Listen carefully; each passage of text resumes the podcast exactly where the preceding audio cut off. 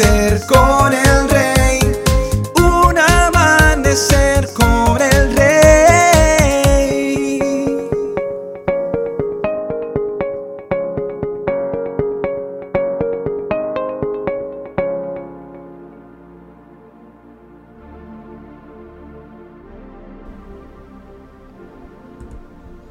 Muy buenos días y bendiciones para todos. Se cuenta que en la ciudad de Masaya, perteneciente a Nicaragua, y que se encuentra a unos 27 kilómetros de Managua, capital del país, aconteció que dos amigos se encontraban preparando un terreno para sembrar.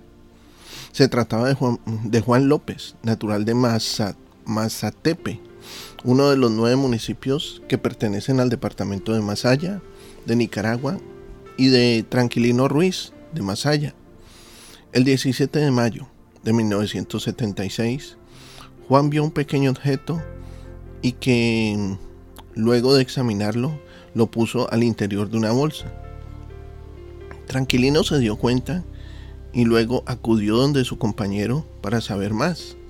Juan sacó de la bolsa el objeto y comenzaron a mirarlo, a manipularlo, movidos por la curiosidad. De repente, cayó de las manos golpeando una roca y se produjo una fuerte explosión. Ambos murieron en el acto a causa de ello. Se trataba de una bomba fragmentaria, dijeron los medios. Velad pues en todo tiempo, orando que seáis tenidos por dignos de escapar de todas estas cosas que vendrán y de estar en pie delante del Hijo del Hombre. Lucas 21:36 son muchas las veces en que los hijos y las hijas de Dios lanzan al interior de sus vidas cosas extrañas y que son verdaderos explosivos, capaces de causar muerte y o manipulan ingenuamente el pecado hasta que éste estalla, dejando serias heridas al alma y al corazón. Si bien la salvación es gratuita, también es personal. Es esencial no descuidarse el sed santos, porque yo soy santo, es lo que da vida a la salvación.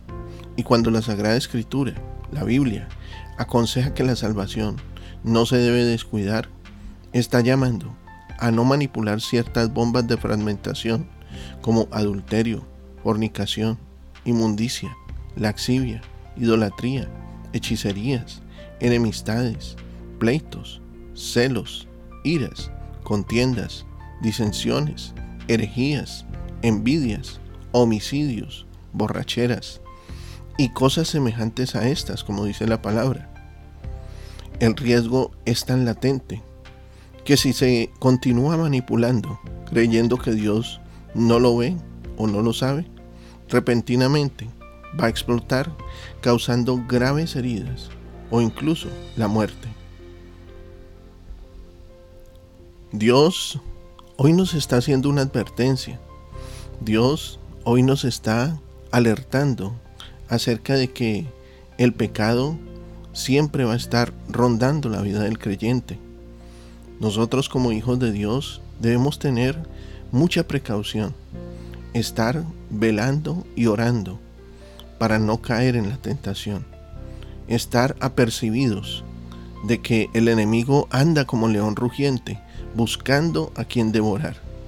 Y no debemos nosotros estar dándole ocasión al enemigo para que él venga a dañar nuestra vida, a dañar nuestra tranquilidad y paz que Dios nos ha podido dar. Porque el gozo que Dios nos dio, nadie nos lo va a poder quitar. Solamente que seamos muy apercibidos y que no estemos jugando ni manipulando con el pecado porque es mejor que tengamos en nuestras manos la salvación, que tengamos en nuestras manos la seguridad de las promesas de Dios, la seguridad de la palabra de Dios. Es mejor que nosotros seamos esas personas apercibidas y radicales y decirle no a la tentación para que no nos cause daño ni a nosotros ni a nuestra familia. Quiero que oremos en este momento. Bendito Dios y Padre, te damos gracias y bendecimos tu santo y maravilloso nombre.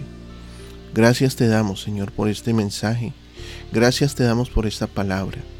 Hoy, Señor, venimos ante ti, Señor, para pedirte, Padre, que tú fortalezcas nuestro espíritu y que si hemos estado jugando y manipulando el pecado durante este tiempo, y que si hemos estado eh, permitiendo que el pecado nos ronde y no hemos hecho absolutamente nada, hoy te pedimos perdón y pedimos, Señor, que tú nos des la fortaleza para decir no al pecado, para alejarnos del pecado, para que eh, hoy, mientras estamos nosotros disfrutando de este día que tú nos has dado, tú nos des la radicalidad para decirle no a ese pecado, a eso que ha estado rondando y tratando de debilitar tu vida y la de todos y cada uno de los que te rodean.